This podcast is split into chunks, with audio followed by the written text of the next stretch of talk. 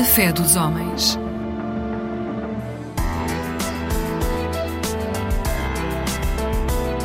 Mosaico Ecuménico, um programa do Conselho Português de Igrejas Cristãs. Olá, muito boa noite. Bem-vindo a mais um programa Fé dos Homens da responsabilidade do COPIC. Fique conosco.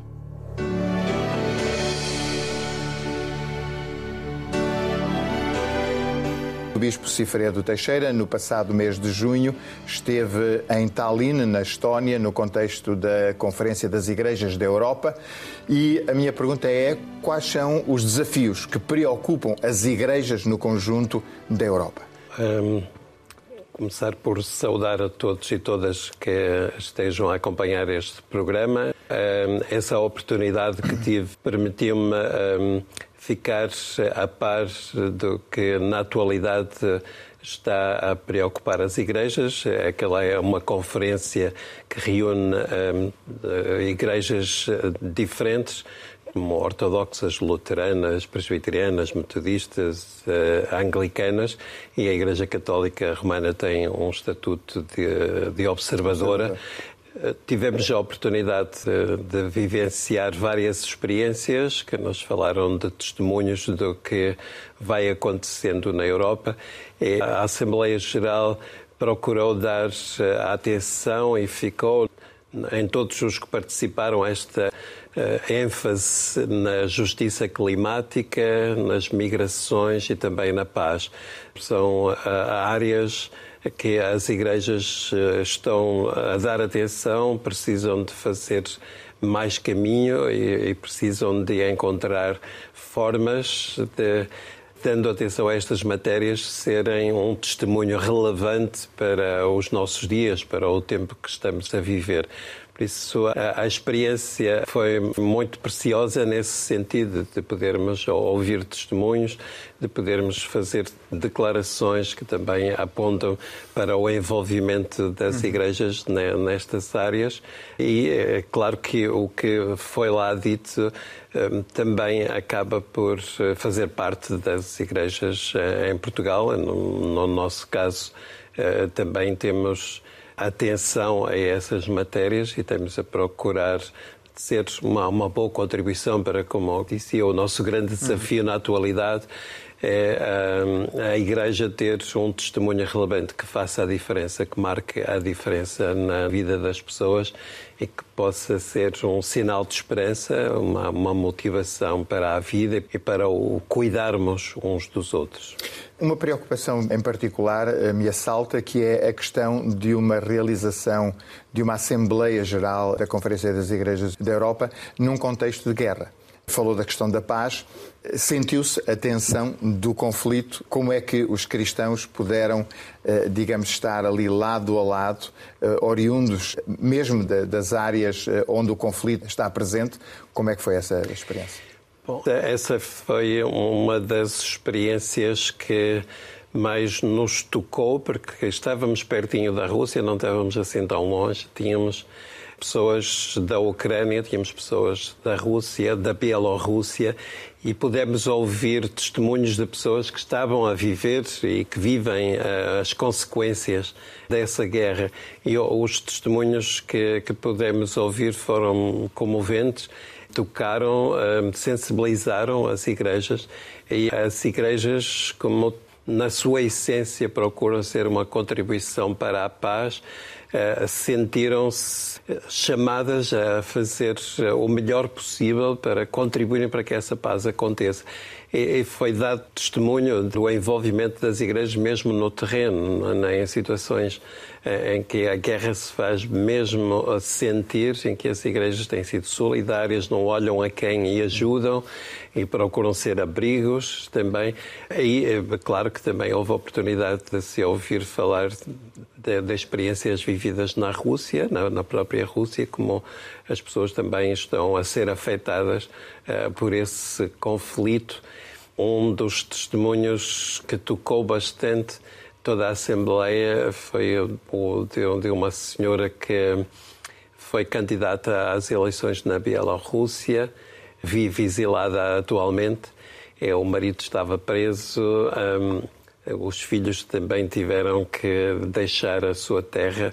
E o testemunho que ela deu tocou as pessoas no modo como eh, ela falou do seu envolvimento, do envolvimento das mulheres na, na terra dela e também um, ehm, das igrejas em, em, que ela pedia um, ehm, essencialmente para orarem e se manterem eh, solidárias com esta situação. Foi uma experiência que nos marcou, nos estarmos pertinho, nós estávamos longe, da zona do, do conflito e tínhamos várias pessoas das várias áreas que partilharam as suas experiências, o seu sofrimento e podemos estar solidários uns com os outros e levar esse, esse compromisso de, como igrejas, contribuirmos para que a paz possa ser construída, possa ser vivida, possa ser afirmada.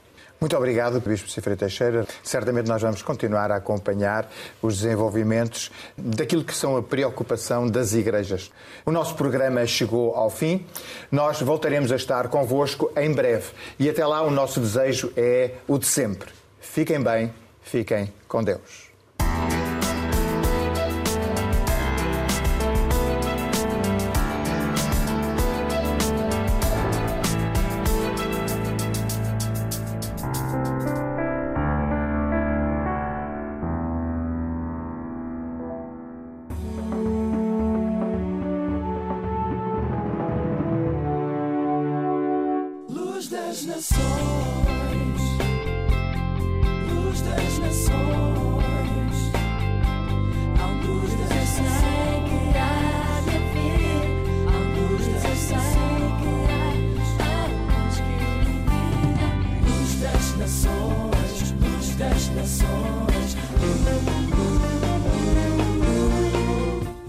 Bem-vindos a mais um programa da Aliança Evangélica Portuguesa. Remédio para a ansiedade. A saúde mental tem sido uma das maiores preocupações da atualidade. O stress, a depressão, a ansiedade parece que já fazem parte do nosso dia a dia. Precisamente por isso, hoje vamos abordar este assunto com o objetivo de vos transmitir a tranquilidade e a confiança para enfrentar cada novo dia. Para começar, Deixamos-vos com a dupla Ruth e Ruben Alves neste Salmo cantado. Vamos ouvir? Confio em ti, quero fazer o bem, habitar tua terra e nela crescer também. O meu sorriso a ti vou buscar, só assim será feliz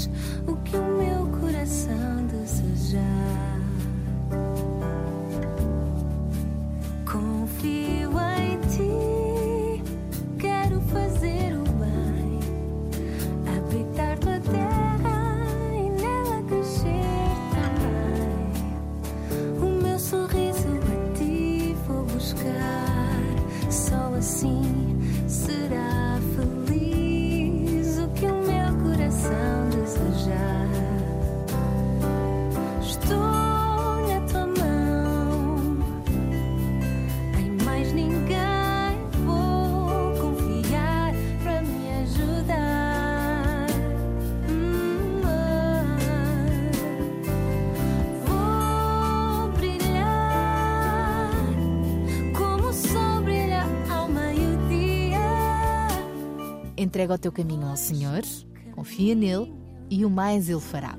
É o que lemos no Salmo 37, versículo 5, que nos mostra também como podemos combater a ansiedade e o medo do incerto. Aliás, na Bíblia encontramos muitas outras referências que são verdadeiro bálsamo para aquietar as nossas almas. Vejamos, por exemplo, estas palavras que o apóstolo Paulo nos deixou. Não andeis preocupados quanto à vossa vida, pelo que haveis de comer ou pelo que haveis de beber nem quanto ao vosso corpo, pelo que haveis de vestir. Não é a vida mais do que o mantimento, e o corpo mais do que o vestuário? Olhai para as aves do céu, que nem semeiam, nem colhem, nem ajuntam em celeiros, e o vosso Pai Celestial as alimenta. Não tendes vós muito mais valor do que elas? O vosso Pai Celestial sabe muito bem que vocês precisam de tudo isso. Procurem primeiro o reino de Deus e a sua vontade e tudo isso vos será dado. todos nós enfrentamos lutas e muitos são os momentos em que o desânimo bate à porta. Mas há esperança nas promessas de Jesus, aquele que tem poder para realizar muito mais do que aquilo que nós pedimos ou somos capazes de imaginar. Ele é a luz do mundo, o socorro bem presente na angústia, o bom pastor que dá a sua vida pelas ovelhas e o Deus dos impossíveis que já venceu a própria morte na cruz e ressuscitou. Por isso, não desista. Ponha a sua fé em Jesus e nele encontre a verdadeira felicidade. Levo os olhos para os montes, de onde virá o socorro. E levo os olhos para os montes, não dorme aquele que me guarda. Como posso duvidar do Criador do céu? Eu não posso vacilar, Jesus já venceu.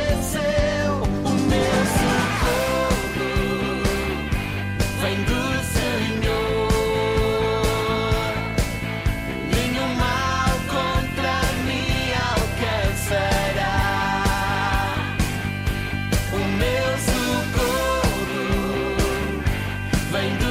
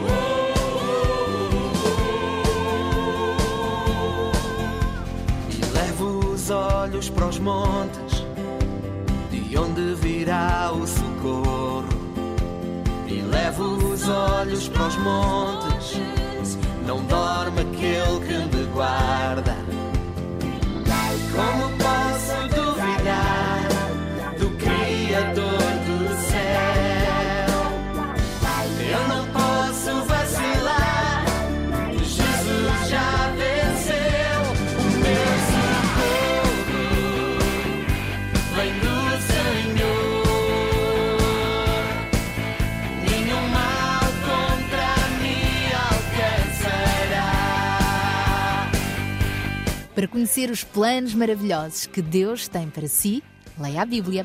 A propósito, hoje temos para oferecer mais um devocional. Querem recebê-lo? Pelo telefone 21 7710530 e visite-nos em www.aliancaevangelica.pt ou facebook.com barra Alianca Evangélica Portuguesa. Voltamos a estar convosco esta sexta-feira na RTP2. Até lá, se Deus quiser. Somente em Deus eu encontro paz e nele ponho a minha esperança. Salmo capítulo 62 e versículo 5.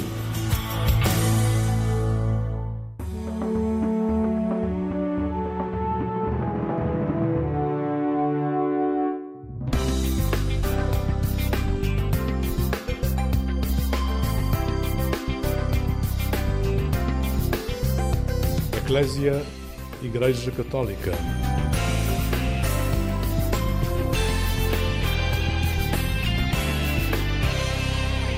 Olá, uma boa noite. O programa Eclésia está consigo e hoje recebemos Joana Bacelar Virgi. Pode uma vida ser contada com rostos, com histórias de viagens, com encontros realizados em 75 países? Pode o inesperado e a surpresa da vida dos outros ser um modo de crescimento na nossa vida e também um modo de construir sonho e de afirmar uma vontade de mudar o mundo? É isso que vamos descobrir esta noite com Joana. Boa noite, Joana. Boa Obrigada noite. por estar connosco. É um gosto recebê-la aqui e receber o seu mundo, receber do seu mundo grande Obrigada. aqui nesta nossa conversa. Obrigada por teres vindo ao programa Eclésia. Uh, Propus-lhe começarmos a nossa conversa com as suas viagens, mas a Joana achou que era melhor começarmos pelo seu irmão João, João Maria. Porquê? Sim, exatamente. Acho que foi assim a primeira grande viagem que tive na minha vida. Nós somos quatro irmãos, eu sou a mais velha e o Joãozinho é o mais novo, temos uma diferença de 10 anos. E quando, quando o João nasceu, passado alguns anos, nós percebemos que, que era um menino diferente do- dos outros meninos. Ahm, o João tem uma, uma doença, portanto, não, não anda, ahm, tem muita dificuldade na aprendizagem, portanto, ele agora tem 20 anos ainda não escreve, nem lê, enfim, é, é difícil.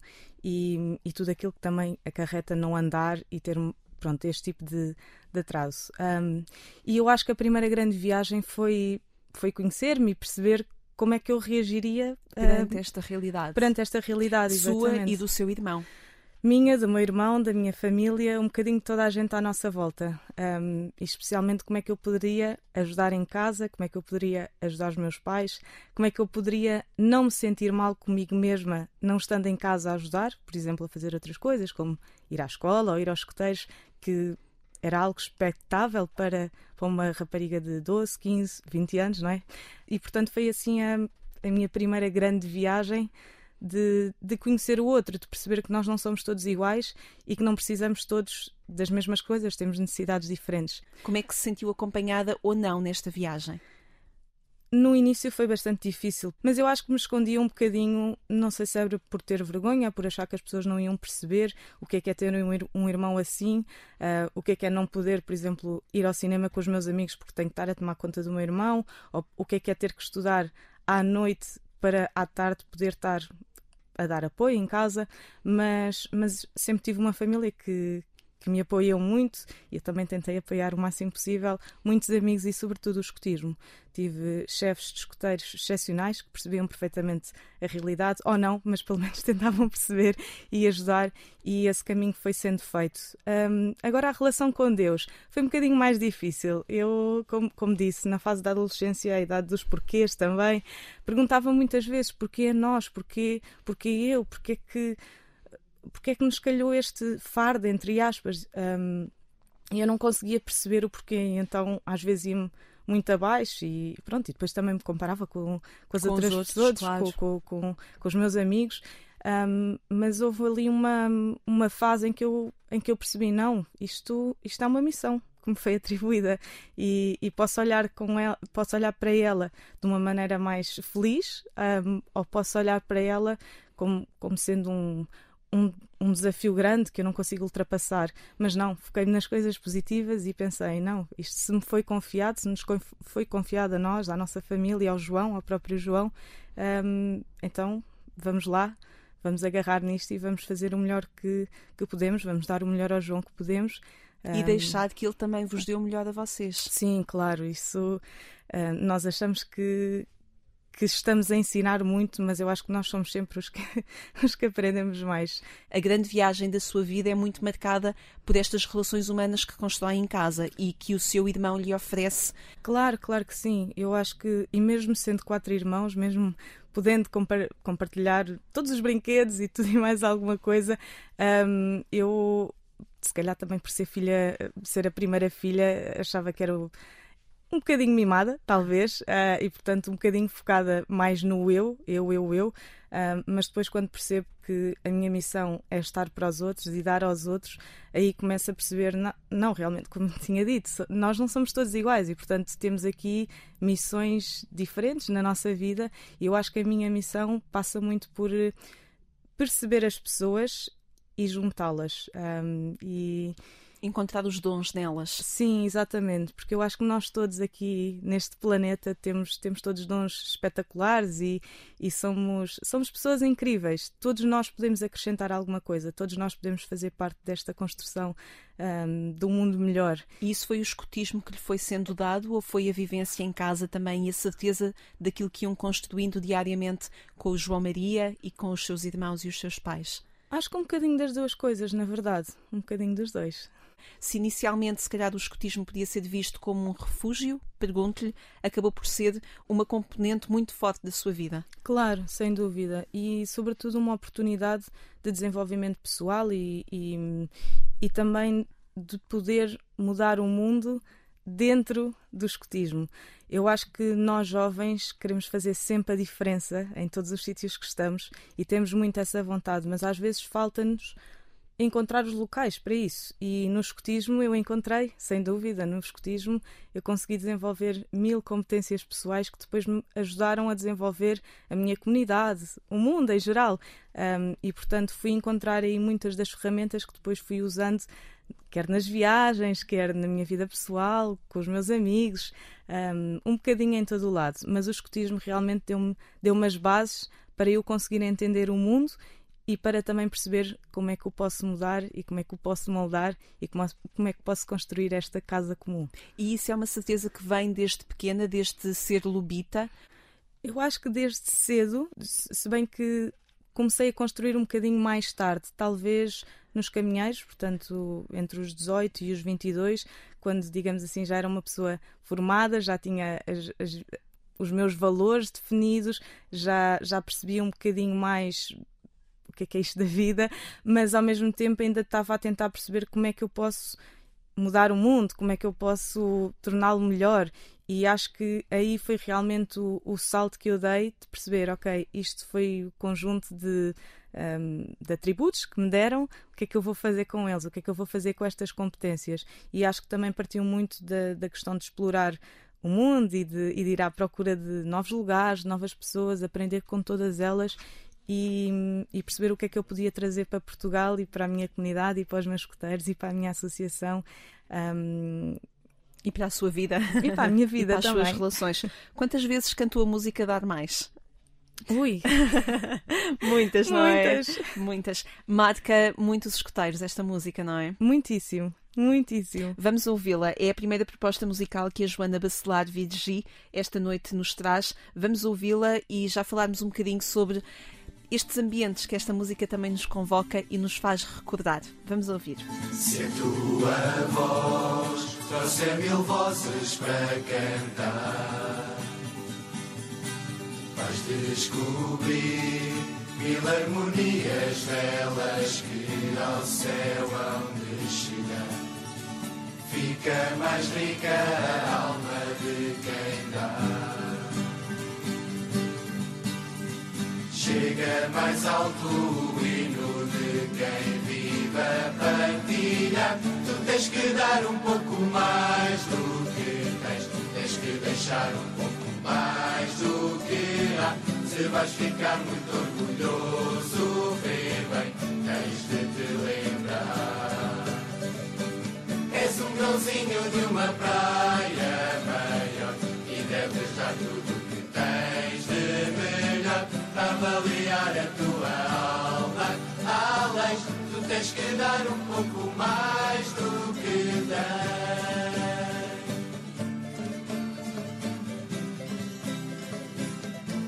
Olhou para o céu, sentiu que a sorte estava ali. E com valor foi conseguindo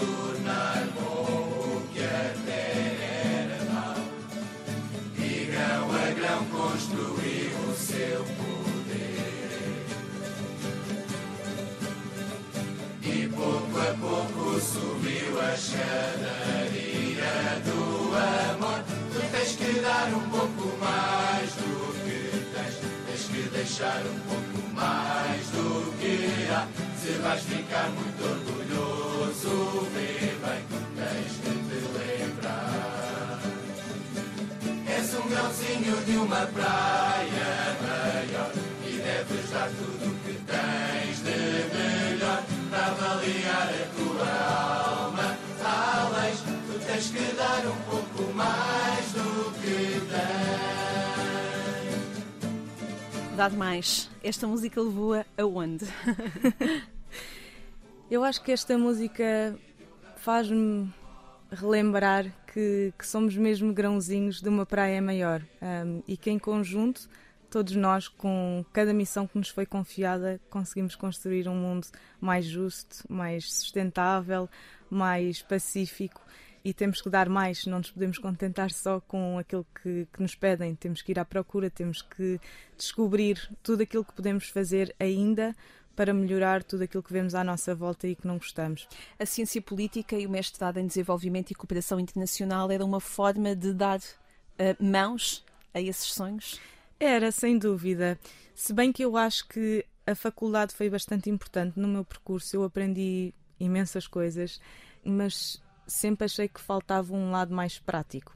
Portanto, a minha parte prática fui desenvolvendo. Nas 75 viagens, mais viagens, mas 75 países, já lá iremos, sim. Mas Sim. foi à procura dessa prática, não é? E aliás, ir para 75 países não se pode ir como se vai ali para, para a praia, não é?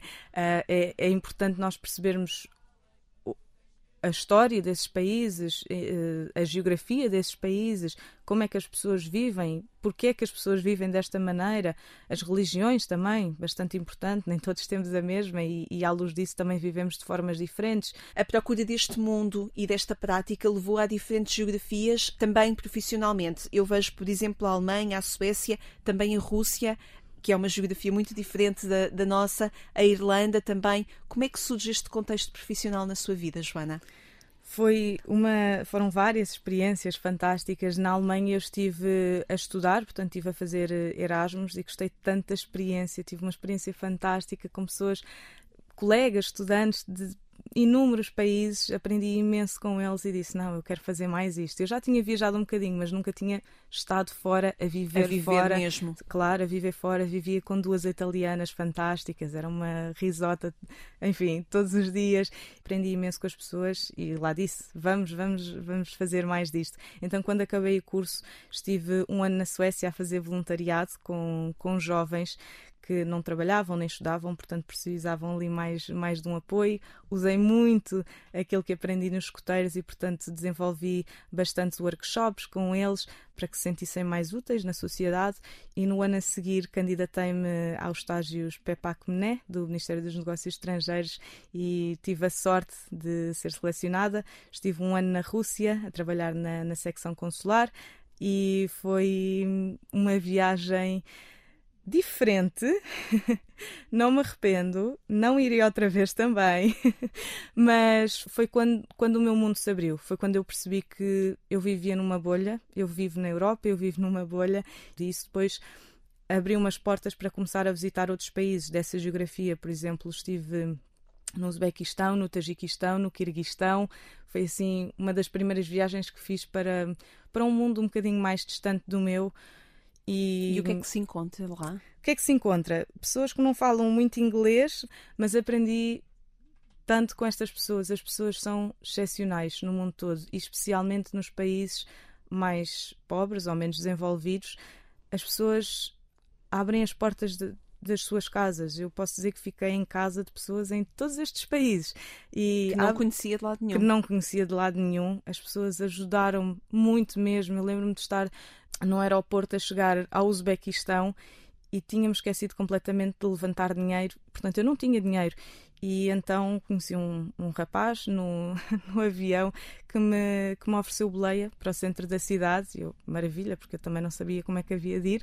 De repente já estava em casa da tia dele, já estava lá a dormir.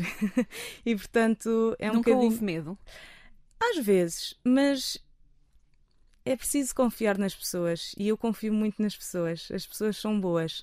E acho que outra coisa também importante dizer: os países onde eu normalmente sou mais bem recebida são nos países muçulmanos. As pessoas, não sei se é pela religião ou se é pela cultura, mas têm uma forma de, de acolher que não é, não é normal, é fora do comum. E portanto mesas cheias de comida, abraços, as pessoas sempre em cima de mim a tentar eh, Dar-lhe o o melhor. dar-me o melhor. Têm sido experiências fantásticas. Portanto, estes países que nós se calhar pensamos, ah, Uzbequistão, essas coisas todas acabadas em El, que nos dão um bocadinho medo, se calhar, é o contrário. O que é que rebentar essa bolha fez depois no seu regresso? Dar valor a tudo, a tudo mesmo. Eu lembro-me que quando cheguei a Portugal hum, fiz uma surpresa aos meus pais, fui ter com eles ao Algarve, que estavam lá de férias, e, e só o facto de os abraçar e de estar com eles e perceber, não, eu aqui estou num sítio seguro, porque se calhar na Rússia não me sentia assim tão segura. hum, só o facto da segurança, que é uma coisa que eu sempre dei como adquirido, hum, só o facto de ter comida na mesa, só o facto de ter um teto, A sua vida, as suas viagens, elas podiam ser contadas de história em história, de rosto em rosto. Eu imagino que, que haja nomes, imagens de caras, de vidas que hoje ainda, às quais ainda regressa hoje? Sim, sem dúvida. Acho que uma das histórias que, que mais me marcou foi uma amiga que fiz na Tunísia, a Meriam. A Tunísia é um país aqui ao lado, praticamente, quase vizinhos nossos, mas é um país tão distante ao mesmo tempo. A Meriam foi uma rapariga que me acolheu em sua casa. Eu estive na Tunísia há alguns dias e fiquei em casa dela durante a Páscoa. E ela é muçulmana, eu sou católica, e ela decidiu levar-me à mesquita no dia de Páscoa e à igreja também. Ou seja, eu meio que ele veio à igreja e ela à mesquita e foi uma, uma combinação fantástica. Foi poder rezar com outras pessoas, mesmo que não sejam da minha religião, digamos assim. Fomos rezar ao mesmo Deus, fomos rezar pelas mesmas coisas, fomos rezar pela paz, fomos rezar pela justiça e acho que isso foi um momento muito marcante. E a Miriam era uma, uma rapariga como eu, mas que não teve a oportunidade de, de estudar como eu tive. Uh, teve que ir trabalhar para um call center para estar a juntar dinheiro para depois estudar alguma coisa isto pode acontecer também em Portugal, não é só na Tunísia, obviamente, mas eh, se calhar uma coisa que seria um bocadinho mais difícil de acontecer em Portugal era que os pais queriam casá-la com o primo dela. E isto é uma coisa normal. Para ela, claro, para mim, não. e, e às tantas, passado um, uns anos, ela envia-me uma mensagem a dizer que, está muito triste porque os pais querem casá-la com, com o primo, ela não quer, não gosta do primo, ela quer casar por amor, mais um dado adquirido na minha vida, e pediu-me 100 euros para, para sair do país com o dinheiro que tinha, uh, juntado. Que tinha juntado do, dos call centers para fugir, porque queria casar com outra pessoa por amor eu enviei-lhe os 100 euros, o que é que 100 euros vão fazer na diferença na minha vida? E então ela fugiu para a Turquia, hoje em dia está casada, já conseguiu vir para, para a Europa, que era o sonho dela, conseguiu ir estudar para a Alemanha e eu penso como é que 100 euros podem fazer a diferença. A Joana já andou por, por estes 75 países, alguns em situações de conflito também. O que é que a levou a, a estar nestes locais, nestas alturas? Eu acho que, sobretudo, o tentar entender os dois lados, porque quando lemos notícias, especialmente aqui mais no lado ocidental, as notícias por norma tendem sempre mais para, para um lado. Não é que não tenhamos acesso a ambas, mas por norma tendem sempre mais para um lado. E eu queria realmente perceber como é que é o outro lado. Por exemplo, quando estive em Israel, mas estive na Palestina também, não me ficar só por Israel. Uh, mas o que também... é que encontrou em ambos os lados? encontrei pessoas zangadas umas com as outras, mas pessoas que nunca se conheceram, mas se calhar que as, que as famílias já levaram com bombas de um lado e do outro, e estas pessoas nascem à partida a odiarem-se umas às outras e sem a possibilidade de depois se conhecerem e de perceberem somos todos seres humanos. Isto e a sua bolha não lhe mostrava que as pessoas podiam nascer já com ódio? Não, não, não, não, porque nunca tinha tido essa, essa experiência. Até tenho uma história interessante no Líbano, quando, quando estive em casa de, de uma família. Nós cá consideraríamos uma família terrorista, porque eram todos eh, filiados do, do Hezbollah. Eu tentei, ou seja, isto dito, estive em casa de terroristas é, é um bocadinho aterrorizante, não é? Mas eh, eu acho que consegui realmente perceber o que é que eles sentiam. Esta família tinha sido bombardeada, tinham ficado sem nada, absolutamente nada. E eu percebo o sentimento de, de alguém que nasce e, e, e lhes é tirada parte da família, porque morrem, e lhes é tirada a casa, e lhes é tirado tudo aquilo que a família teve a construir. E nós, se calhar, só olhamos para este grupo por fazerem aquilo que fazem, e eu não estou a justificar de todo claro. as ações, mas para mim foi muito importante também perceber o outro lado. E outra das coisas foi, por exemplo, nesse sítio onde eu estava, nem a polícia entrava, um, e eles cultivavam droga, que para mim, lá está, é algo que não, não faz sentido na minha cabeça, porque à partida nós não precisaríamos disto cá. Mas depois eles começaram a explicar: não, é que aqui há duas coisas que crescem na terra, ou droga ou maçãs. As maçãs não nos dão de comer. E a droga dá. Eu, pois, realmente, é assim, claro que isto para mim não faz sentido e há outras soluções, sobretudo a aposta na educação, há sempre outras soluções, mas, mas perceber aquilo na forma deles verem, na visão deles, também me fez perceber que o mundo não é assim tão fácil, não é só dizer não há droga e não se cultiva. Não é preto e branco. Exato. Nesses locais uh, percebe que a, a fraternidade que o Papa Francisco propõe é possível, porque se vai lá conhecer as pessoas e as razões e os sapatos, o, o local onde os sapatos delas assentam. Sim, e eu acho que estas pessoas, por norma, também são muito abandonadas e às vezes pelos próprios Estados uh, e por outros Estados também, porque nós às vezes olhamos só para o grupo ou, ou o partido, ou não olhamos para as pessoas como um todo. E as pessoas são as pessoas, são a parte mais importante. E, portanto, perceber as pessoas e perceber o porquê delas fazerem este tipo de coisas é bastante importante. Todas estas geografias por onde a Joana Bacelar Virgi andou e que nos está a recordar neste programa Eclésia, se calhar vem responder a um repto de uma música do padre Nuno Tovar de Lemos. Vamos escutar a oração de São Pedro e perceber que convite é que esta música nos faz. Foi por ti que um dia fui para além da praia descobrir eu nem sabia ver. Faz-te ao largo, confia em mim. Disseste a praia inteira parou. Lança as redes, confia em mim. Passaste e segredaste-me bem.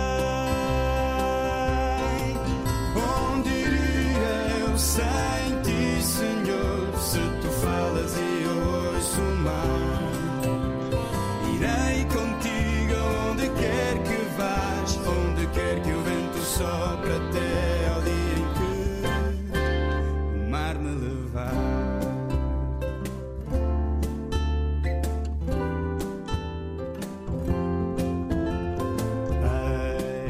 Eis aqui o amigo em quem tu confiaste um dia te negou por medo ou por traição, nem sei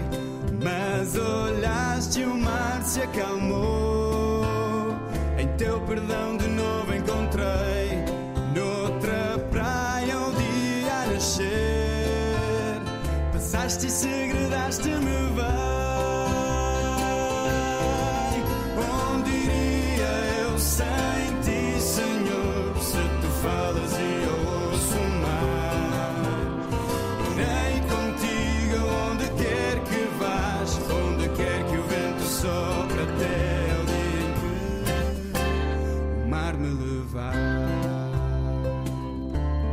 Pousamos na praia ao som desta música do Padre Nuno Tovar de Lemos, a oração de São Pedro.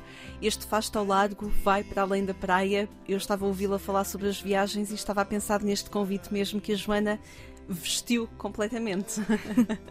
sim, acho que sim, mas sempre com, com uma estrelinha lá em cima a guiar-me e a rezar por mim porque em tantos locais por onde passou, que se calhar até geraria insegurança, até nesta vontade de ir eh, em couchsurfing para a Tunísia passar a Páscoa, um, tem algo dentro de si que a sossega e que lhe diz: vai. Sim, sim, sem dúvida. Que nunca é a minha família, porque me pedem sempre para ficar cá. Mas acho que esta é a minha, a minha missão. E, e é Onde é que quer que... ir? Que pessoa é que quer conhecer? Onde é que eu quero ir? O meu sonho é ir ao Afeganistão. e quero conhecer as pessoas do Afeganistão, obviamente. Quero conhecer, eh, sobretudo, as mulheres e a forma como elas vivem.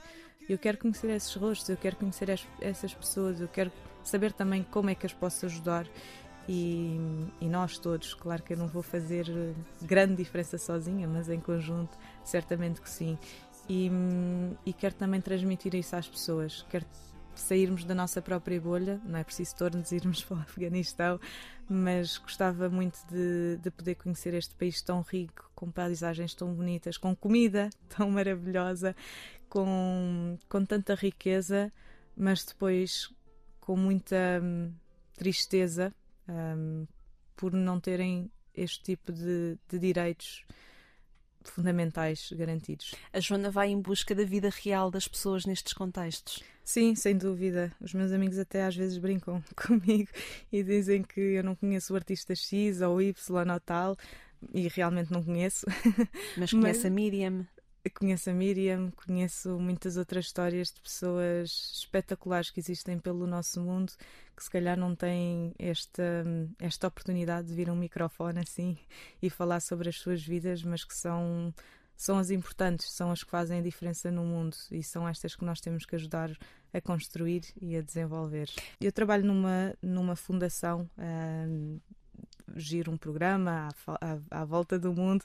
Temos mais de 120 países Junto de estudantes universitários e empreendedores, não é? Exatamente, exatamente. E, e dar-lhes esta oportunidade de, de, se juntarem a nós e se juntarem a uma rede mundial de outros estudantes que pensam da mesma forma que eles é fantástico. Mas eu penso sobretudo naqueles em regiões como África, como Ásia, um, mais Ásia Central e do Sul, como se calhar também a América Latina, em que os estudantes não têm tantas oportunidades e não têm acesso a tantas oportunidades como nós, por exemplo, aqui na Europa ou na América, Estados Unidos, Canadá, temos. E, portanto, é algo que eu gosto bastante de fazer, mas sempre pensando como é que lhes posso dar mais e mais e mais oportunidades. E depois também é um bocadinho difícil eles competirem entre eles quando uns têm acesso a muitas oportunidades e outros a tão poucas e portanto nós tentamos trazê-los juntos e tentamos também que consigam desenvolver as suas capacidades com pessoas de outros países do mundo. Nestas suas muitas viagens, nós encontramos-nos em que valores? O ser humano no Afeganistão, no Cazaquistão, no, na Tunísia, na Irlanda, na Rússia, nós encontramos-nos em que valores? Nós todos queremos uma coisa: paz. Não acredito que haja algum ser humano que nasça a dizer que quer a guerra. Todos nós queremos a paz. Sejamos católicos, sejamos protestantes, sejamos budistas, sejamos muçulmanos, o que quer que seja, ou se nem tivermos religião. Nós queremos a paz, nós queremos viver em paz, nós não queremos guerras. O, o ser humano é isso. Depois existem alguns que acham que vale a pena fazer as guerras para, se calhar, não existirem outras, mas, mas nós, seres humanos, somos, somos bons por natureza. Às vezes, se calhar, a sociedade corrói-nos ou o tipo de experiências que tivemos, por exemplo, sermos bombardeados na nossa casa ou matarem a nossa família, obviamente que isso depois tem um impacto bastante negativo na, na, nossa, na nossa vida e por isso é que precisamos de ajuda. Mas mas nós queremos a paz, nós somos pessoas boas à volta do mundo, aqui no Afeganistão, na Austrália, no Bangladesh, no Botsuana, em todo o lado. E o que é que estes jovens universitários empreendedores a fazem acreditar? Fazem acreditar que temos uma missão comum, fazem acreditar que através da educação e de, do empreendedorismo conseguimos melhorar o mundo, conseguimos dar outras oportunidades a outras pessoas de trabalho também e me fazem acreditar que o mundo é bom e o mundo tem que ser melhorado pelos que cá estão e temos que dar as oportunidades para que isso possa acontecer a quem as quer agarrar. As pessoas são boas, as pessoas querem ajudar. No Irão, por exemplo, tive das melhores experiências à face da terra, uma rapariga que sentou ao meu lado no, no autocarro e começou a falar-me tudo aquilo que acontecia na Europa. E eu assim, então, mas tu sabes o que é que acontece na Europa? No Irão? Nós dizemos um bocadinho mal do teu país. Porque nós falamos da política externa, nós falamos da política, nós falamos. Nós não falamos das pessoas em si. E as pessoas são boas. Esta rapariga faz anos no mesmo dia que eu. Todos os anos continuamos a dar-nos os parabéns uma à outra. Ela conseguiu sair do Irão. Hoje em dia está em França. Já conseguiu tirar o hijab porque era obrigada a usar o hijab no Irão e agora que está é o véu que, que é o cobre. véu que a cobre exatamente e ela diz que hoje se sente uma uma rapariga muito mais livre e que quer fazer a diferença no país dela quer voltar com todas as ideias que, que já construiu e eu também aqui não queria estar a, a parecer que nós temos as melhores ideias no Ocidente, porque houve muita coisa que também aprendi. No entanto, obviamente que, que sei e que acho que, que acho que temos, temos muito mais direitos e, e, isso também faz de nós pessoas mais livres e com mais oportunidades. mas é muito importante também percebermos o outro lado e o porquê que querem usar o véu. E também tenho amigas que usam o véu na mesma e, obviamente, estás livre, à vontade. Mas também, se não quiseres usar o véu, também devias poder não, não usar. usar. Obrigada, Joana, por este mundo que nos veio entregado e por esta afirmação que todos os dias nós nos devemos lembrar de que, de facto, as pessoas são boas e que há muita oportunidade no mundo e nós devemos uh, construir o um mundo para que todas as pessoas tenham acesso a essas oportunidades. Foi um gosto recebê-la aqui. Muito obrigada. Obrigada. Eu. Obrigada a si também por ter estado connosco esta noite a conversar e a ouvir este mundo e estas viagens da Joana Bacelar Virgi. Uh, pode voltar a ouvir esta conversa a partir do portal de informação da Agência Eclésia ou então através do podcast Alarga a Tua Tenda. Pode encontrar outras conversas enquanto espera pelo nosso regresso aqui à Antena 1 no sábado de manhã e também no domingo. Damos-lhe os bons dias quando forem 6 horas. Obrigada por ter estado desse lado. Eu sou Lígia Silveira. Tenha uma boa noite e uma vida sempre feliz.